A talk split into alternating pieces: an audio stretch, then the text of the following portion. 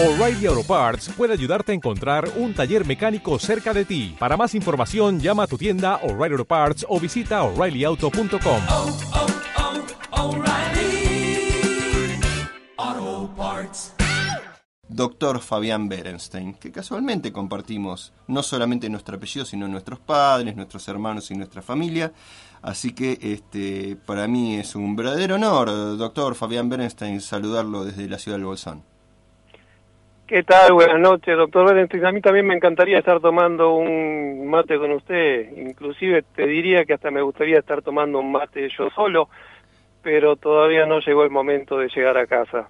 Bien, por ahora este, hay, que, hay que esperar un poquito. Bueno, no sé, te comparto así, este, aunque sea en forma figurada el tema del, de- del matecito. Eh, bueno, pronto igual vamos a andar por ahí, vamos a poder compartir al- algunos mates por suerte. Fabián, quería hablar un temita que, bueno, la gente lo- por ahí lo escucha así medio de costado, no entiende muy bien de qué se trata, tiene un nombre bastante complejo. Así que quería que nos cuentes un poquito de qué se trata. ¿eh? Sabemos, bueno, no te presenté, Fabián. Fabián es eh, mi hermano, es un eh, prestigiosísimo pediatra de la ciudad de la provincia de Buenos Aires. Eh, trabaja en la clínica Besone de San Miguel. Y eh, quería que nos cuentes un poquito de qué se trata este síndrome urémico hemolítico. Bien, te, comento, el síndrome urémico hemolítico es una enfermedad que causa acá en Argentina, es la principal causa de insuficiencia renal aguda en chicos. Digo que, que esa es la importancia esencial y por eso nos preocupa tanto. Y además lo dije acá en Argentina porque lo más interesante históricamente hablando de esta enfermedad es que en su momento se encontró que había una causa de problemas renales graves en chicos que se daba sobre todo en Argentina. Acá en su momento tuvimos más del 90% de los casos mundiales de la enfermedad y de hecho se describió y se estudió sobre todo acá en Argentina. Bien, ¿qué produce esta enfermedad? Bien, mira, en la gran mayoría de los casos esta enfermedad es producida, se produce después de una diarrea Ajá. y esa diarrea es producida por unas bacterias capaces de producir una sustancia que es una toxina, una sustancia tóxica que secundariamente produce todos los demás daños que trae esta enfermedad.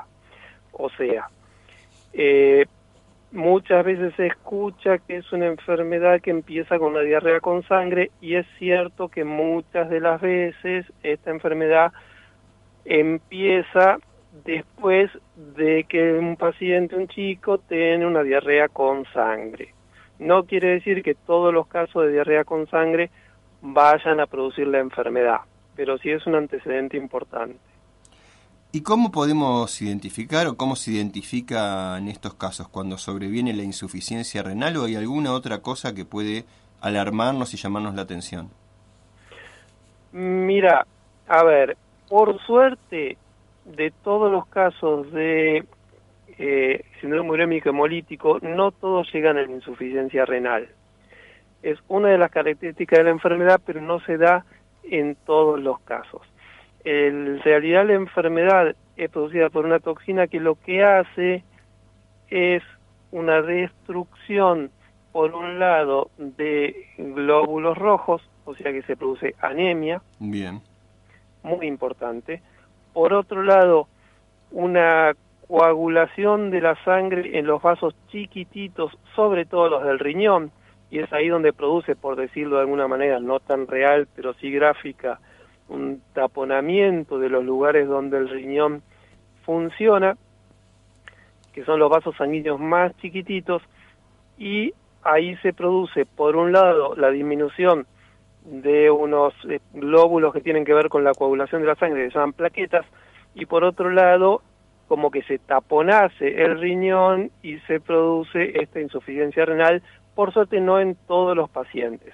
Hay chicos que tienen un componente de la sangre mucho más importante, con una gran anemia, sin insuficiencia renal, y hay otros chicos que tienen el cuadro más completo con una insuficiencia renal que puede ser grave.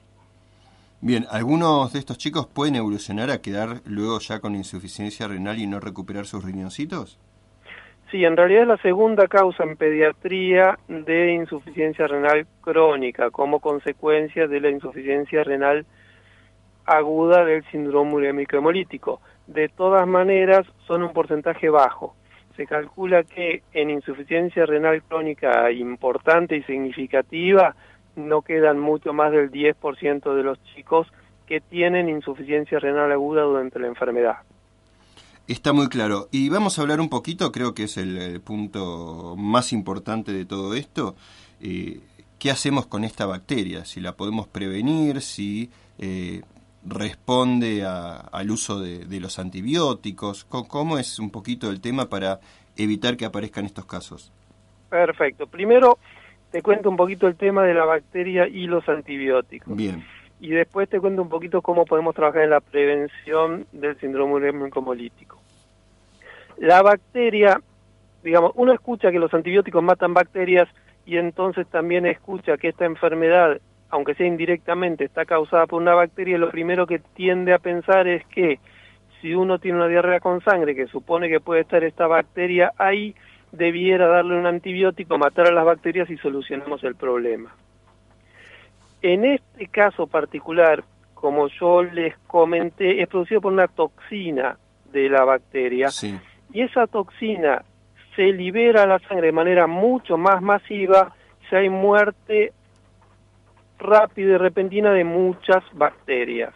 Por lo tanto, casualmente en este caso, el síndrome urémico hemolítico tiende a empeorar y a, manifestarse muchísimo más si uno da un antibiótico ante la presencia de esta bacteria. Bueno, es la, decir, la complicaste bastante, te cuento, eh, porque uno se, pregunta un poco, ¿qué hacemos? ¿Le damos o no le damos antibióticos si sospechamos? Decididamente, el síndrome urémico hemolítico es una de las tantas razones por las cuales no hay que dar antibiótico ante una diarrea, aunque sea con sangre, en chicos. Ah, bien. Bueno, mira Porque está, está comprobado que hay algunos de los antibióticos que específicamente aumentan la probabilidad de que una diarrea por una de estas bacterias termine produciendo el síndrome. Bien, hay que esperar entonces que, que vaya evolucionando y hacer lo que llamamos tratamiento de sostén. Decididamente, frente a un chico con diarrea con sangre, uno sabe que existe alguna baja posibilidad de que esta enfermedad después pueda aparecer, hay que estar muy atentos, prestar atención, cultivar la materia fecal para ver si esa bacteria está o no. Bien. Y si está la bacteria, tampoco debe hacer nada por matarla, simplemente sí tener mucho control para descubrir la presencia del síndrome si este llega a aparecer. Está muy claro. ¿Y cómo intentamos prevenirlo, de que esto no suceda? Bien, eh, lo más importante para poder prevenirlo es entender un poco de dónde vienen estas bacterias. Las bacterias son sobre todo la Escherichia coli, productora de una toxina que se llama Shiga o verotoxina, y otra que se llama Shigella, que tienden a contaminar sobre todo la materia fecal del ganado vacuno. Por lo tanto, es bastante alta la posibilidad de contaminación de la carne. Claro. Por fuera de la carne también puede estar en vegetales mal lavados, en algunos lácteos o jugos que no hayan sido pasteurizados. Entonces, volviendo atrás a la cuestión, una de las grandes maneras de prevenir esta enfermedad es comiendo carne muy bien cocida. Bien, ¿y cómo, cómo identificamos? ¿Cuál es el punto de esa carne, Fabián? Mira, en este sentido está todo más o menos eh, discutido en algunas bibliografías y en otras. Y como está discutido, yo prefiero ser lo más cauto posible y adherir a esa que dice que la carne tiene que estar bien cocida. Lo que dicen los libros es que en toda la superficie, digamos, en todo el elemento de, que va a ser comido tiene que tener más de 70 grados de temperatura en algún momento de la cocción. Y esto en general uno está seguro si la carne no está roja en el interior. Ajá. Si larga la, la sangrecita, digamos, el juguito que se le dice. No, eso, la verdad que la cantidad de jugo específicamente exterior no cambia demasiado, porque el jugo en general nosotros tendemos a pensar que es sangre y en realidad no es sangre, es mioglobina, es una digamos, son proteínas de la, mis- del mismo músculo. Ajá. Lo que sí, en lo posible, tiene que ten- no tiene que estar rojo en el interior. Y lo otro que es muy importante es saber que la carne se contamina en la superficie de la carne. O sea, el lugar que más posiblemente se contamina es la parte superficial. Ajá. Entonces, si uno tiene un churrasco, sabe que la parte contaminable son las dos caras del churrasco y el reborde. Sí. Si uno, en este caso, lo que sí se hace mu- mucho más difícil controlar la contaminación es en la carne picada, porque cada uno de los pelotitas que se forman en la carne picada tiene su propia superficie, Claro, por lo tanto claro. potencialmente se contamina mu- mucho más y además uno en el momento de picar está llevando toda la posible contaminación de la superficie hacia la parte interna. Por lo tanto, es mucho más fácil de contaminar. Por eso, entre otras cosas, es que decimos que no deben comer carne picada los chicos menores de dos años, que son los que más probabilidad tienen de tener esta enfermedad. Bien, ¿qué pasa con los utensilios? Porque generalmente uno tiene una tabla sobre la que corta la carne, tiene un cuchillo que usó para esa carne y, y por ahí no lo lava normalmente. Después de cortar carne, ¿qué pasa con ese cuchillo, con, con la tabla que pudimos usar? Bien, primero dos o tres cosas. Es de muy buena práctica tener totalmente separado, usar otra tabla para la carne que para los elementos vegetales o los elementos que son más difícilmente contaminados con esta bacteria. O sea que está bueno tener directamente una tabla para cada cosa bien identificada. Segundo, eh, en cuanto al cuchillo es importantísimo no utilizar el mismo cuchillo cuando uno comienza a cocinar un pedazo de carne que lo utiliza con la carne cruda, Claro. después cuando la carne ya está cocida o en cocción no debería usar ese mismo cuchillo que usó inicialmente Bien. para no recontaminarlo. ¿Y con el lavado Eh, normal que uno hace en un cuchillo, de la hoja del cuchillo, ya alcanza o, o puede quedar todavía contaminado? En líneas generales, un buen lavado, lo ideal sería por lo menos lavarlo y enjuagarlo dos o tres veces, y hay otras, no está de mal, no sería de mala práctica también dejarlo unos cuantos minutos en agua con alguna gota de lavandina. Bien, con eso nos aseguraríamos entonces que, que no haya problema. ¿En qué edad se pueden ver afectados los chicos? ¿Esto puede darse también por ahí en adolescentes o adultos? Mira, eh, en realidad como poder puede darse a cualquier edad, en la pero lo más frecuente es que sean menores de, algunos dicen dos, otros dicen cuatro años. Eh, en la medida que va aumentando la edad, puede seguir apareciendo el síndrome urémico hemolítico, pero ya es más frecuente que sean los síndromes urémicos hemolíticos más raros, que no dependen tanto de la presencia de esta bacteria, sino de otras causas más raras y no prevenibles de la enfermedad, causas genéticas, causas que tienen que ver con algunas enfermedades oncológicas, causas que tienen que ver con algunas drogas.